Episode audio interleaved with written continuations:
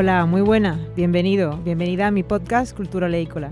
Mi nombre es Laura La Rubia y en este podcast hablaremos sobre cultura del olivar y del aceite de oliva, sobre tradición y sobre el impacto positivo que tiene este sector en la sociedad.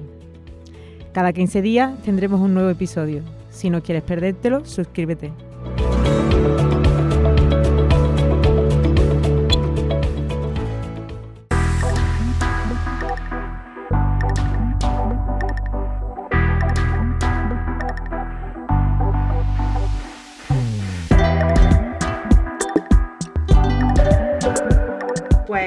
Para ello hoy cuento con un invitado muy especial.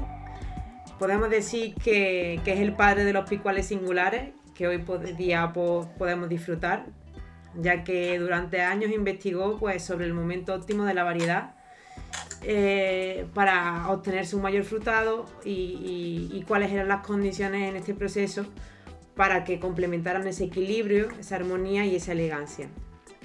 Él es Marino Uceda, él es ingeniero agrónomo por la Universidad Politécnica de Madrid, doctor en Ingeniería Química por la Universidad de Jaén y además ha sido asesor técnico e investigador titular en la Consejería de Agricultura y Pesca, además también autor de, 26 libros y capítulos de libros dedicados a, transmitir la olivicultura y la, y Muy buenas, Marino, ¿qué tal? ¿Cómo estás?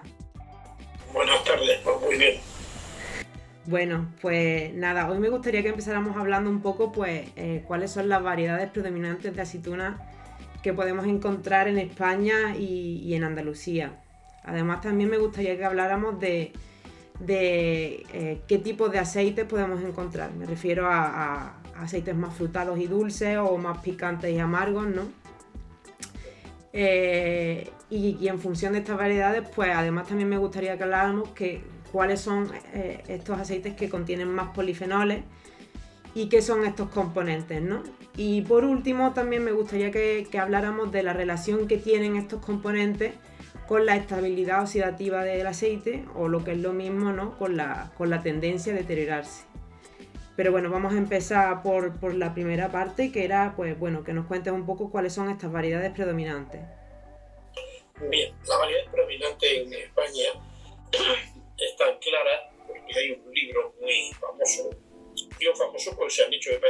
8 o 9 ediciones, en un libro técnico que se haga 9 ediciones no es algo normal, es el libro único. Ahí eh, Diego Barranco pone eh, un cuadrito en el que están las variedades dominantes en España, aunque eso está cambiando últimamente. Pero bueno, mm, es claro que la variedad dominante en España, y la variedad por excelencia es el picual tiene casi 800.000 hectáreas y por tanto prácticamente estamos hablando del 40-30 tantos por ciento del olivar nacional.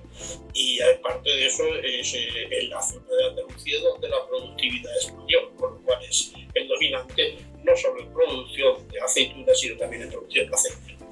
La segunda variedad que podemos encontrar es eh, la variedad corticabra y la variedad blanca. Después estaba lo, que, es la variedad eh, lechín de Sevilla, pero el lechín alcijano prácticamente está desapareciendo.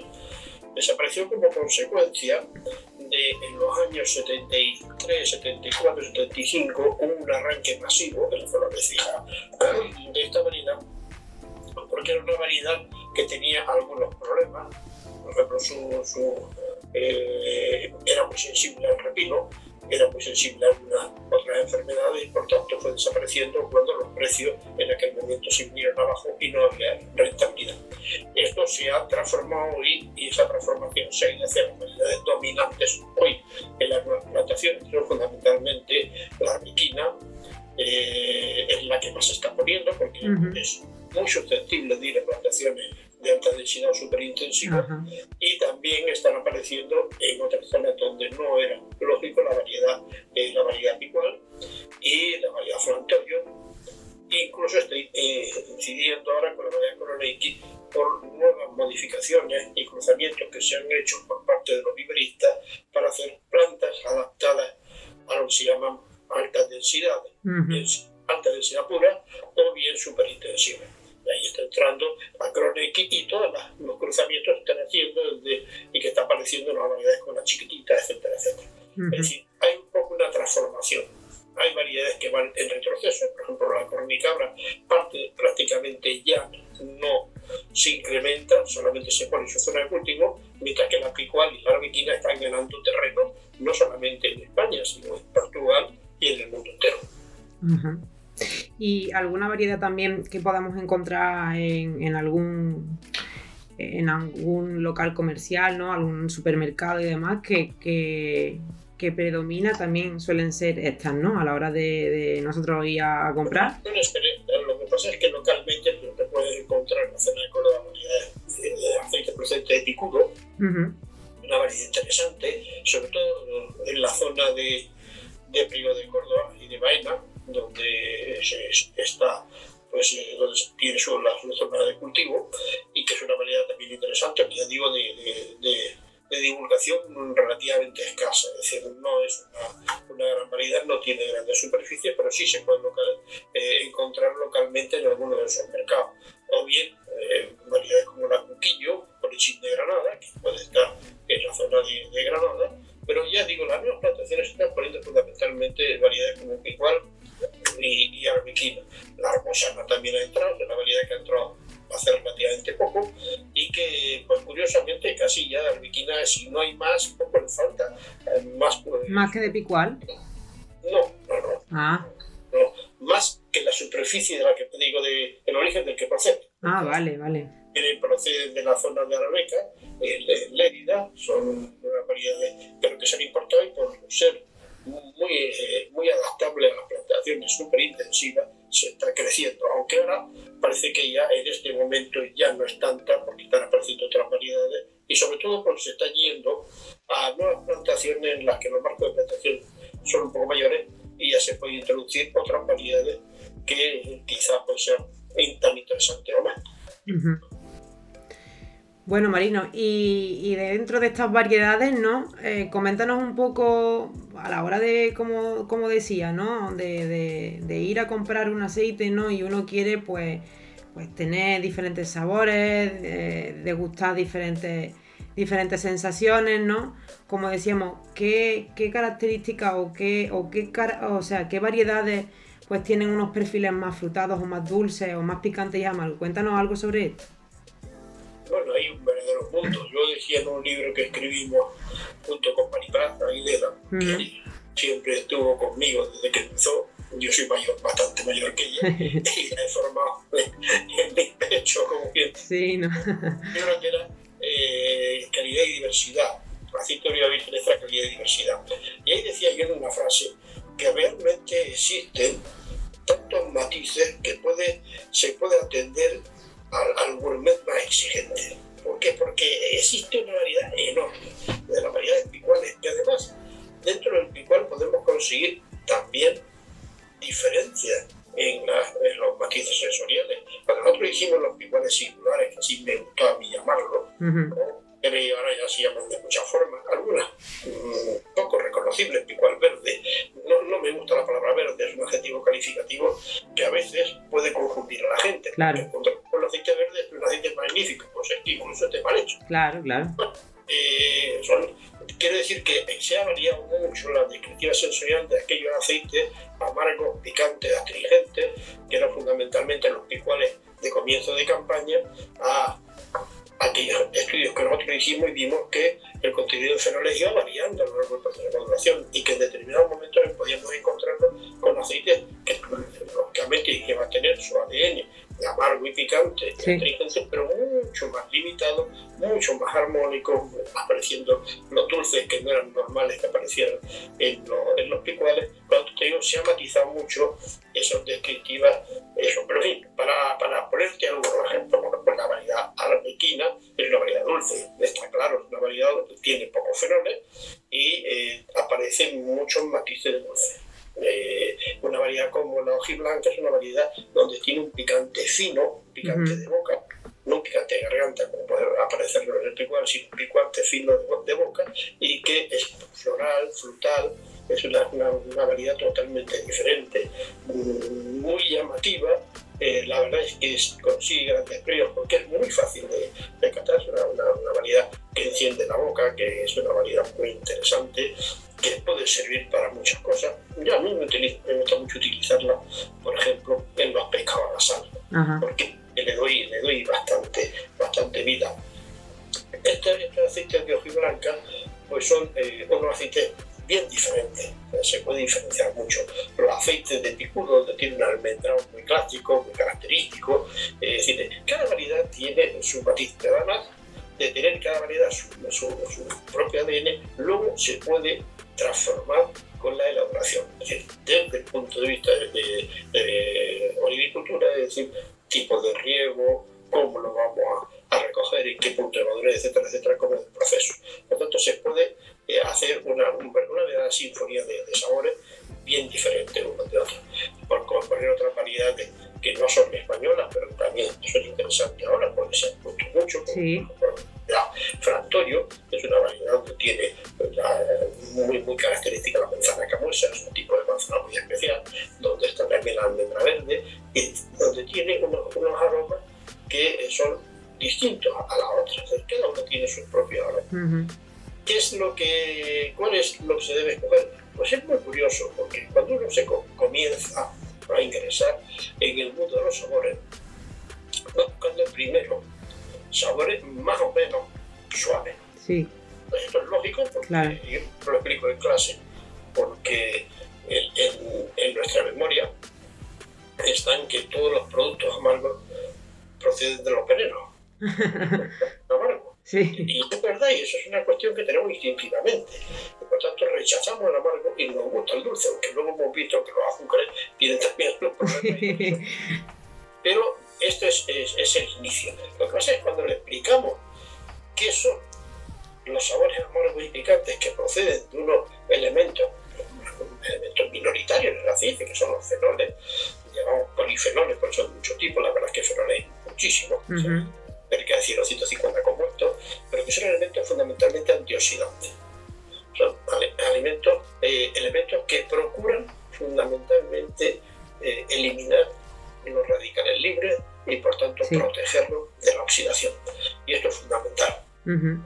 Hay todo tipo, desde, por decirle a algunos, pues el tirosol, el hidroxitirosol, eh, el hidroxitirosol el hidroxitirosol es un, es un fenómeno muy interesante, se está seleccionando ¿Sí? como el elemento también para trabajar en temas de salud. Ajá. Eh, nosotros hicimos una tesis doctoral en la que una chica extraordinaria, eh, tunecina, pues fue lógicamente in vitro, no trabajamos en vivo, pero in vitro vimos cómo eh, este, este, este fenol, el hidroxitirosol, ¿Sí? podía apoptosis apoptosis en la, en la célula cancerígena mamaria. Uh -huh. Es decir, tenía una, un enorme interés desde ese punto de vista. Y de hecho ya hay empresas que se dedican a, a sintetizar de, de, de, los elementos y sus productos uh -huh. del oliva hidroxitirosol como elemento. Es decir, que es muy interesante. Y luego aparece el famoso oleocantal, que es, eh, aparece el palabra, a mí no me gustan las palabras, pero bueno, sí. la glicona de levotróxido, que es un fenol que tiene un poder anti, antiinflamatorio importante. Uh -huh. y, y, se descubrió además por una persona que yo conocí en Estados Unidos, que es curioso, porque este hombre se, dedica a temas sensoriales en medicina, sí.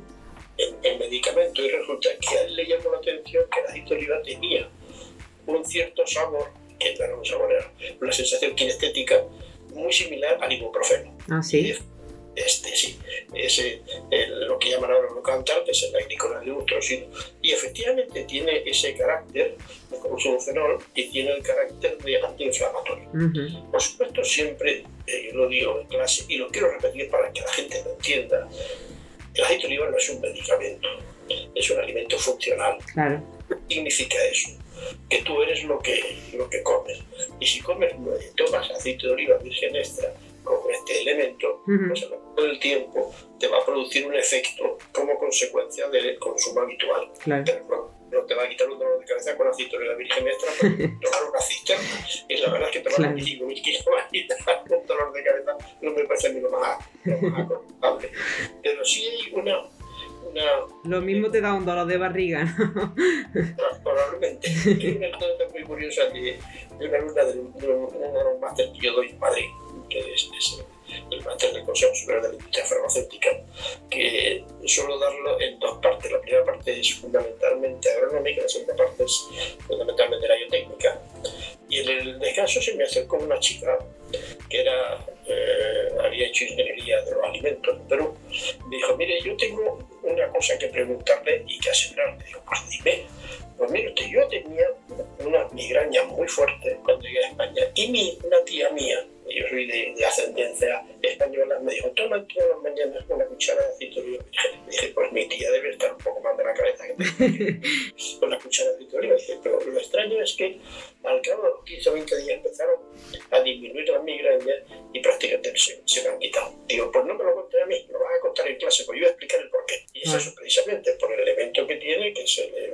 sí, sí.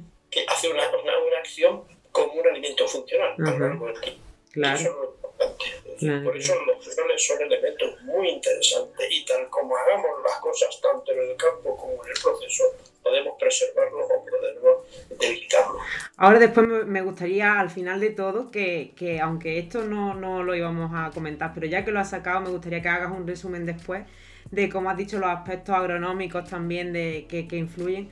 Pero eh, también me gustaría que habláramos de la variedad royal, ¿no? que es una variedad también que podemos encontrar eh, en un supermercado o en algunos sitios, eh, como decías antes, dependiendo también de la zona a lo mejor, ¿no?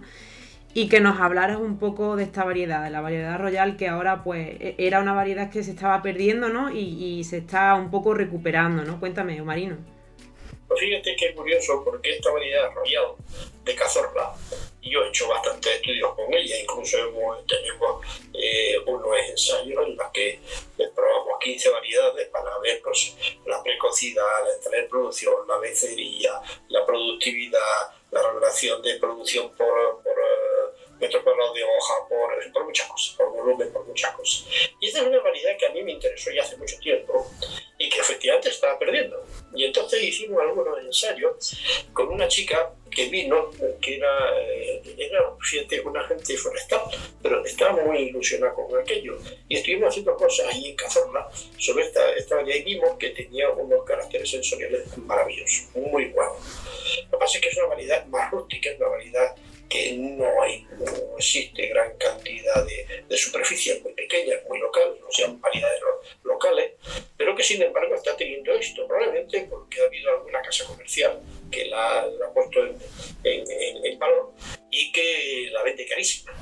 Pero claro, esta es una variedad que, que por desgracia no suficiente si nos pidiera, si se pusiera de moda sería difícil de conseguir porque no, no hay producción suficiente. Pero una, una variedad muy interesante, una variedad que estaba desapareciendo porque es menos productiva que la picual, la estaban uh -huh. de origen para poner los picuales porque eran más productivos claro. y menos pero, pero sin embargo tiene unos, unos sabores y unos olores que son, digamos, similares a los picuales, pero mucho más suaves, mucho más armónicos eh, de entrada que, que el es una, una variedad muy interesante, una variedad muy, muy frutal y de una variedad que se está intentando poner en algunas partes. Lo que pasa es que al final, como todavía seguimos teniendo la cultura de la productividad, ya. es menos productiva y claro. que el picual, lo cual hace que no se extienda demasiado. Claro, pero podemos decir ¿no? que, que es frutada también, ¿no? Que es un, un... Sí, sí, sí, no solamente tiene un fruto intenso, sino más es frutal,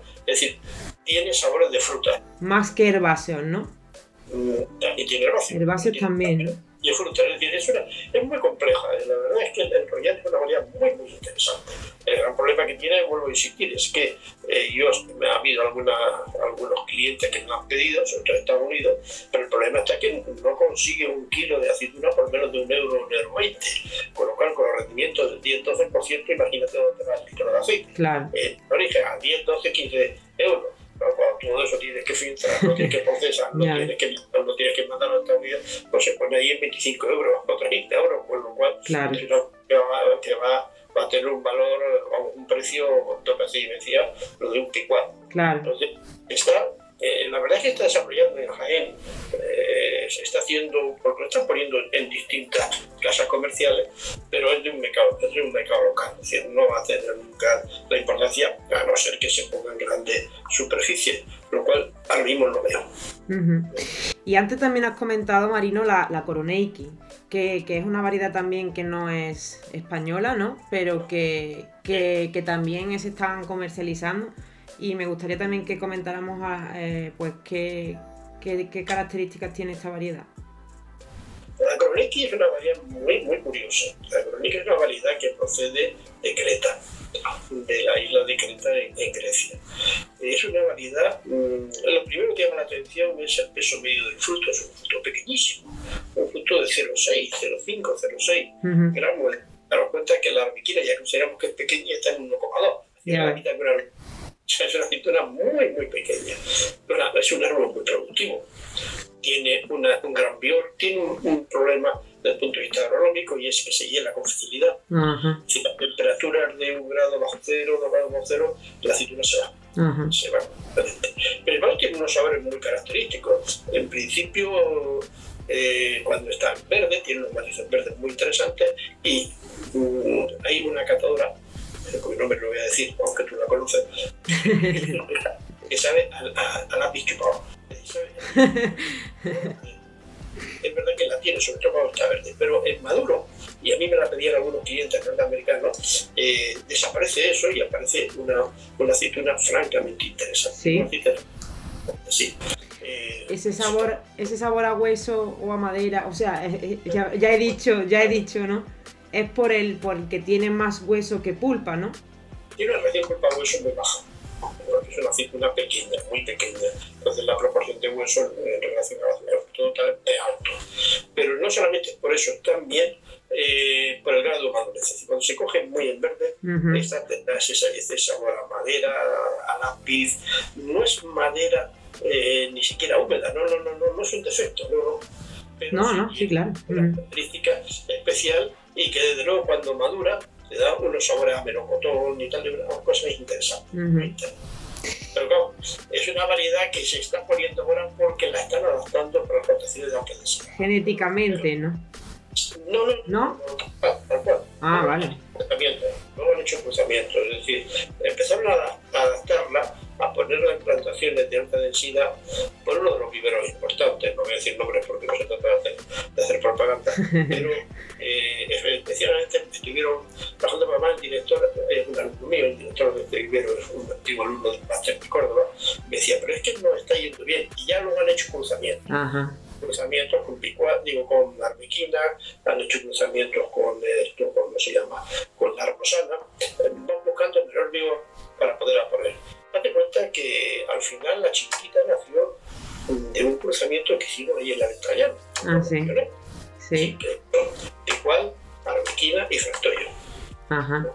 La intensidad del picual, el dulzor de la, de la y la complejidad aromática del fractorio. Nos hicieron el cruzamiento siendo padre y madre. Es decir, o bien expulsábamos una fractorio, le damos el polen de una picual o el polen de una, de una arbequina y así sucesivamente haciendo todos los cruzamientos y luego ya fueron los, de, los del departamento de Córdoba, la Universidad de Córdoba, los que fueron haciendo por la descendencia. Ya sabes que eso es lentísimo, uh -huh. en los 90, 80 y tantos 90, o sea, que se tiran unos 25 30 años para sacarlo. Y uh -huh. fueron los que eligieron los, los, los descendientes, la F1, la, la, también las la vueltas a, a, ¿cómo se llama esto? A, a cruzamiento, a retrocruzamiento y sacaron esta variedad porque a ellos les interesó mucho a la Universidad de Córdoba hacer una variedad que se adaptara a las la plantaciones intensivas y superintensivas. Y por eso apareció la chiquitita de todas los descendientes de los 100.000 hijos de San Luis, eligieron las que y el nombre atiende también, a, imagino, a, al tamaño de la aceituna, ¿no?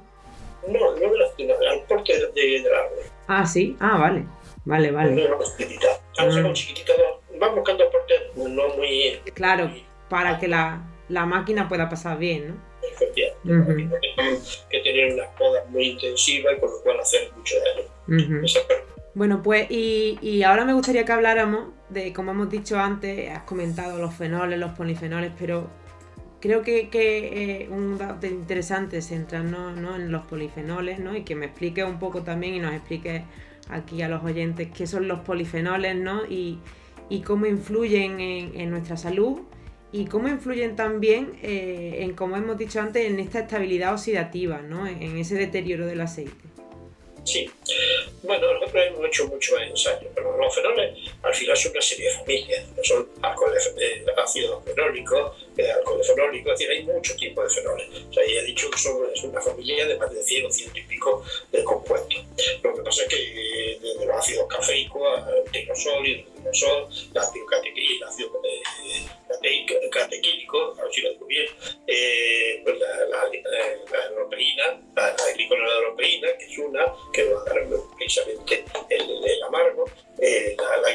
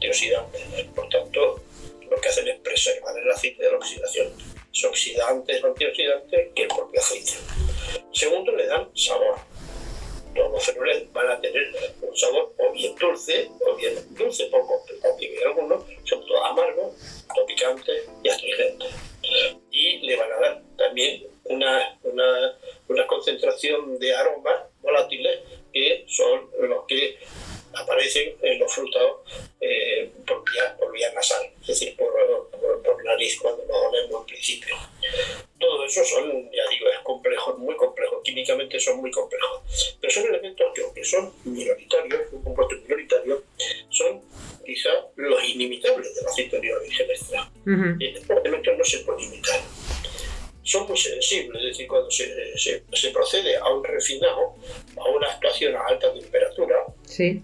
lo que hacemos lo oxidamos y lo perdemos. Por eso, eh, una de las cosas que nosotros vimos cuando trabajamos en el tema de la, eh, de la elaboración es que teníamos que trabajar a temperaturas bajas. Si la temperatura la subimos mucho, inmediatamente empezamos a perder fenoles, empezamos a perder eh, pues esos aromas, esos volátiles y nos, nos, perdíamos todas esas condiciones y esas características de estos aceites hechos a baja temperatura, pero a baja, muy baja temperatura. Aunque hay una, un rango de temperatura entre 18 y 25 grados que actúan bien las la polífera oxidasa, la beta-glucidasa y todas las enzimas que hay en el, en el, en el proceso que queremos que actúen, porque si no actuaran, pues no tendríamos del todo, no se, no se haría eh, de composición de ácidos grasos para tener los volátiles, pero que tenemos que controlarlas para que no haya una actividad muy potente que al final termine con los fenoles. Uh -huh. Esta es la idea. Y, y Marino, de, de, estas variedades que hemos comentado antes, de la hojiblanca, de la picual, de la arbequina, de la frantoyo, de la coroneiki, me gustaría que, que dijera, eh, pues, por ejemplo, cuáles son los que más polifenoles tienen de, de estos que hemos comentado. Pues los que más fenoles tienen, eh, por orden, aunque ya digo que es muy variable, es curiosísimo, pero la, la, climatología influye mucho. Yo he encontrado eh, picuales que tienen desde 300 partes por millón de ácido cafeico de esa empresa, de ácido cafeico normalmente, hasta 1000 partes por millón, estamos hablando de tres veces. Y tenemos también los, las variedades como la frantoio, también tiene un gran contenido de fenoles. La, la hojiblanca tiene algo menos, ¿eh? dentro de esta muestra de más o menos. Uh -huh. El picudo también tiene algo menos que la, que la hojiblanca, la arbequina tiene bastante menos y la, y la por poner eso, la, la, que está ahora muy, muy, muy de moda, que están poniendo nuevas, son la, la rebosana tiene aún menos fenoles. Es decir, vamos, eh, se puede ir eh, distinguiendo en función de los sabores. Los sabores más dulces son porque tienen menos fenoles. Los fenoles en general van a ser siempre amargos y picantes. Uh -huh. Y por tanto, los que tienen menos son los que son aceites más dulces. Que no es ni más ni menos, no es ni mejor. Claro, no son aceites de, de menor calidad, evidentemente, claro. Hay una variedad que se busca y se busca mucho, que es la variedad, la variedad de Belén Málaga. ¿Ah, sí? Es de la las abequillas, Ujú. son unas dulcísimas, son muy dulces, Sí. muy poco fe- Y es muy dulce, es una variedad que yo recuerdo, mi hermano fue mucho tiempo director técnico de Carbolet, tiempo cuando era Carbolet, y ellos la buscaban para encabezar algunos aceites. Ajá. Es decir, que son también en las composiciones que se pueden hacer posteriormente, que todo el mundo, el mundo de la, de la química es, es- es enorme, que puede hacer de todo. Claro. Y entonces se, se, se, se compraban para componer, a mí no me gusta mezclar, pero la palabra mezcla significa fraude, sino componer. Para componer y obtener, pues dándole matices más suaves, matices más dulces.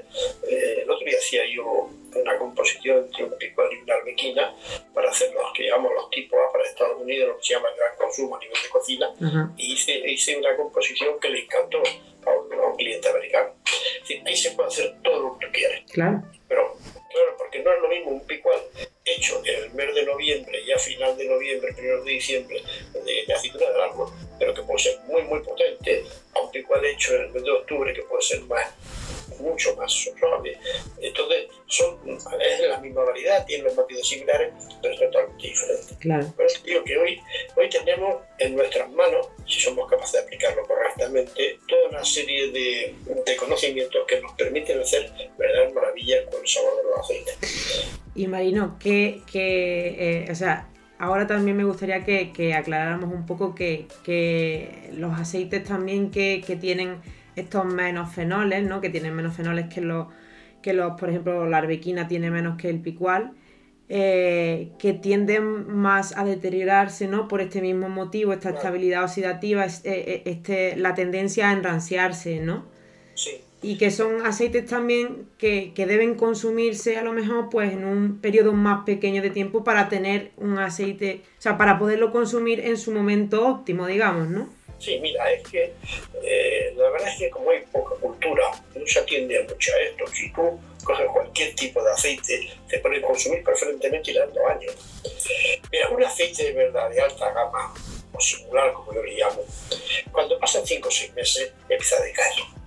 Eh, que verdaderamente para consumirlo en su estado óptimo, yo lo consumiría hasta el mes de mayo, junio, julio, o puede durar un año, si está bien conservado, porque bueno, depende también de la conservación. Claro. Si lo inertizado y deposito inertizado con nitrógeno, pues no se van a alterar. Si no lo tienen así, se va a alterar más. Si la, la temperatura de la bodega es eh, en torno a los 15-20 grados, se va, a, eh, se va a conservar mucho mejor. Al igual que la conservación en la casa, ¿no? Porque si en la casa lo tenemos en un sitio donde eh, le dé la luz, la calor, ¿no? En un sitio... Bueno, eh, a una temperatura baja y segundo, la luz es el principal enemigo. ujú, Si quieren hacer la prueba, los que no escuchen, que cojan un- una botellita pequeña, cojan una cosa de 50 60 gramos y que lo pongan al alféizar de una ventana. Al cabo de una semana de día, la gente se ha vuelto transparente, Sí, porque prooxidante de la clorofila que hace que se lo carga. Se lo cargamos, es, es, bueno, está rancio al cabo de una semana de 10 días. aunque sea, aunque esté recién hecho, ¿no? Da igual, y cuanto más, cuanto más clorofila tenga, pero porque es más, la estación es más rápida. Es decir, hay que tener uno- un, una- un hábito de, de consumo y de, y de preservación de los aceites. El aceite debe estar en la oscuridad, debe estar a una temperatura de 20 grados y si es posible en una zona donde le quitemos el espacio de cabeza. Es decir, si tenemos una botella de, de medio litro y empezamos a gastarla, pasarla a una de un cuarto para que nunca haya espacio de carga de Ajá. cabeza, para que no haya oxígeno, que es el elemento que va a oxidar el aceite. Ajá. Eh, claro, estos aceites que tienen menos fenoles, lo que no tienen son la defensa de los antioxidantes. Pero además suele coincidir que estos aceites son también eh, mucho más suaves en boca porque tienen una composición acídica en donde los ácidos grasos eh, predominantes, el ácido leico, es mucho más bajo que la variedad picual. Y eso aparece en los ácidos grasos poliinsaturos, tipo el hidroleico. Estos aceites, esos ácidos grasos, los de ácido graso son mucho más eh, vulnerables porque al tener dos dobles enlaces inmediatamente se ponen los hijos y le rompen las la este y al no aparecer los los nos aparece toda una serie elementos de la oxidación de los aceites. Por tanto, tienen dos cosas estos aceites. Primero, una composición acídica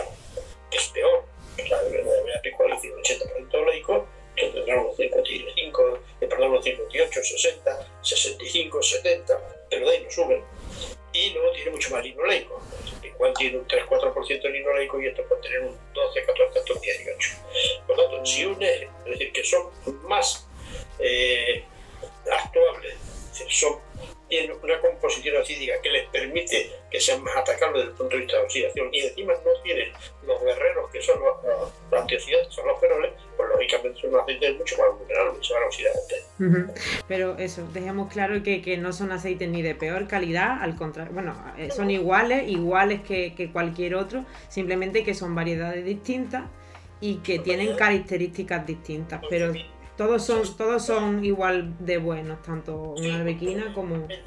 Para, para que se utilice. Claro. Yo no hago una mayonesa que no sea con una arbequina. Uh -huh. no, es decir, yo tengo el, el padre de mi, de mi yerno, mi consuegro, es además el, licenciado en ciencias químicas, doctor en ciencias químicas, licenciado en física y doctor en física. No es un ignorante. Casi nada, ya ven.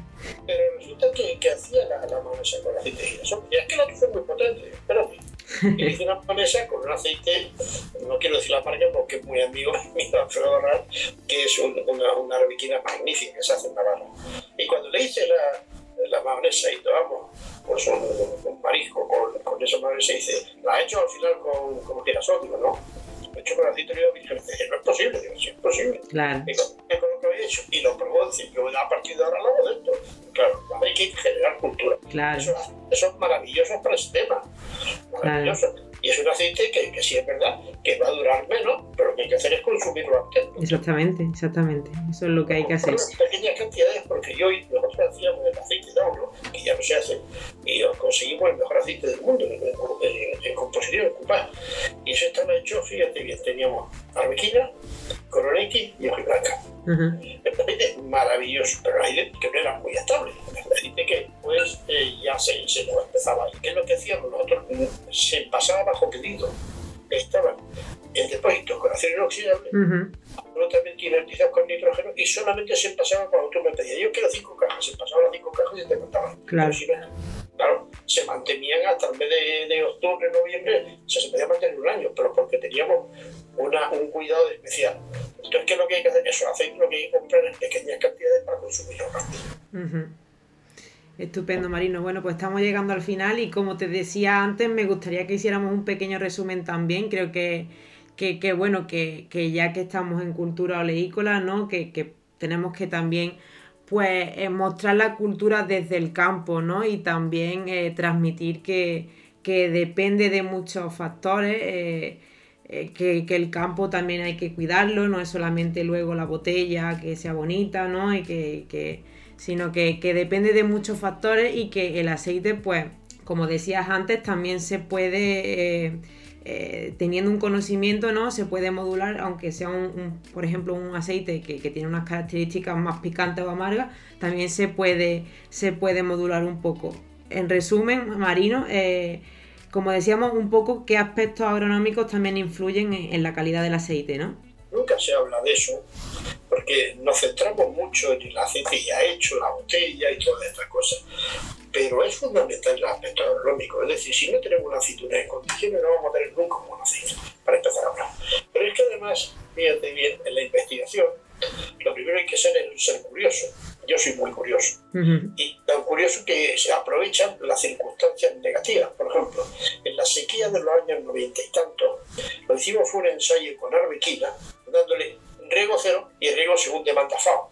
Es decir, y decimos cuál es el cálculo de la transpiración potencial que necesita, pues, 3.000 metros cúbicos por hectárea. Esto son FAO. Y la otra, sin nada. Logramos tener una arbequina con 500 y pico partes por millón de ácido café, una, una arbequina que era amarga y que era picante.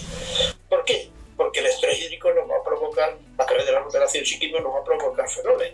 Por tanto, fíjate bien, nada más que el riego tiene una importancia O sea, quiere decir que, que en, en, palabras un poco más coloquiales, ¿no? Que, que, si el olivo pasa un poco de seno, sus características pueden cambiar. Ya no es un aceite tan dulce, sino que se transforma en un poco, un aceite más picante y amargo, ¿no? Claro, eh, genera más fenoles como consecuencia de la, la, respuesta que tiene el árbol, el árbol trata, como es natural, de defenderse, tiene que succionar con mayor presión para conseguir el agua donde la hay, y eso supone la lignificación de los vasos que a través de una ruta biosintética que también produce como puntos secundarios fenoles. Uh -huh. es, es, así, es decir, que eso es una cosa. Segundo, la valoración.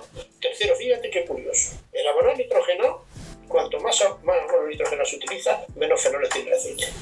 Este un ensayo que hicimos con Ricardo Fernández Escobar, catedrático de, de, la Universidad de Córdoba, y vimos, nos ocupamos de la forma de, digamos, del aspecto de los aceites. Cuanto más nitrógeno utiliza, menos cantidad de fenoles tiene los aceites. Fíjate, te estoy hablando de eso. Sí.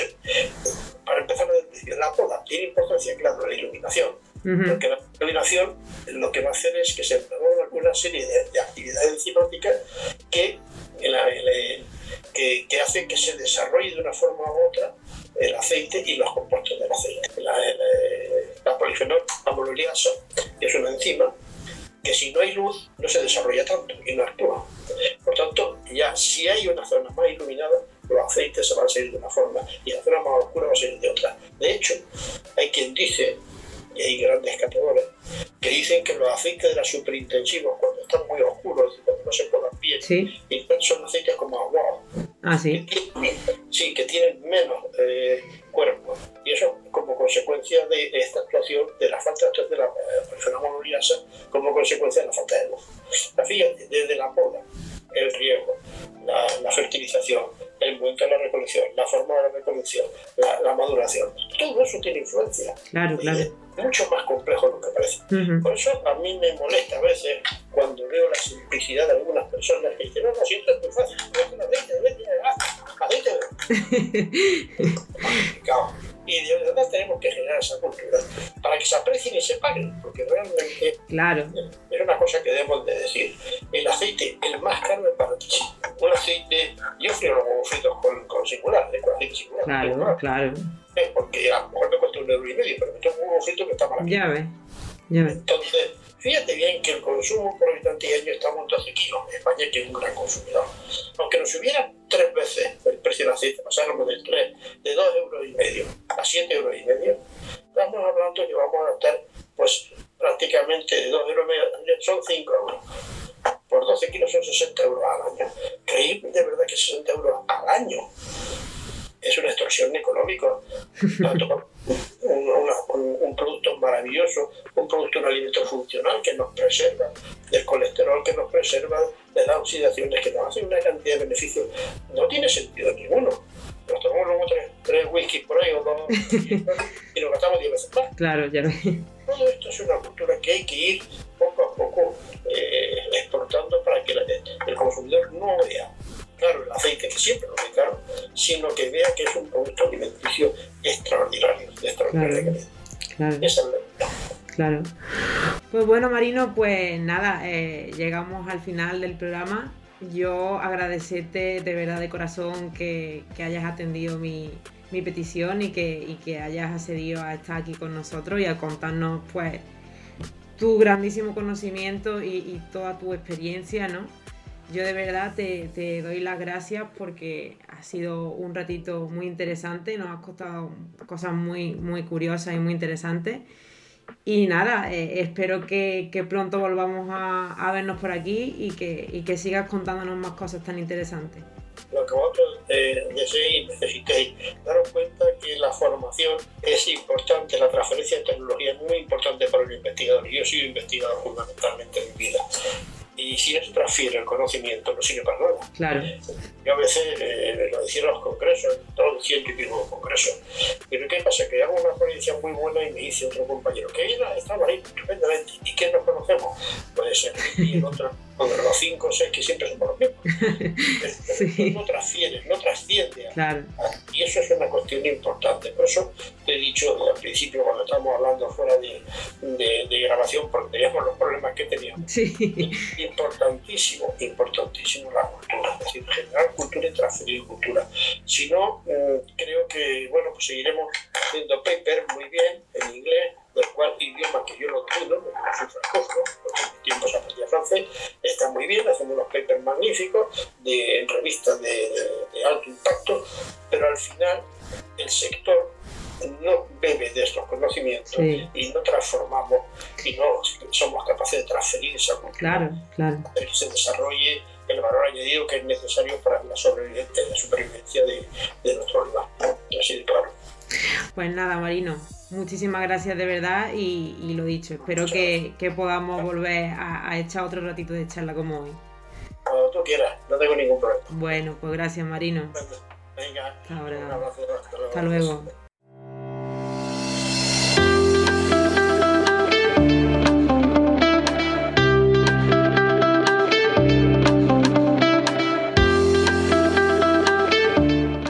Bueno, pues espero que os haya gustado. Hasta aquí el programa de hoy. Si es así, os invito a que le deis a me gusta a este podcast y compartáis con las personas que, bueno, puedan estar interesadas en ello. Recordad que en Cultura Oleícola lanzaré un podcast quincenal en el que hablaremos de salud, sostenibilidad, gastronomía y tradición. Puedes seguirme en mis redes sociales que encontrarás en la descripción de este podcast. Nos vemos en el siguiente programa.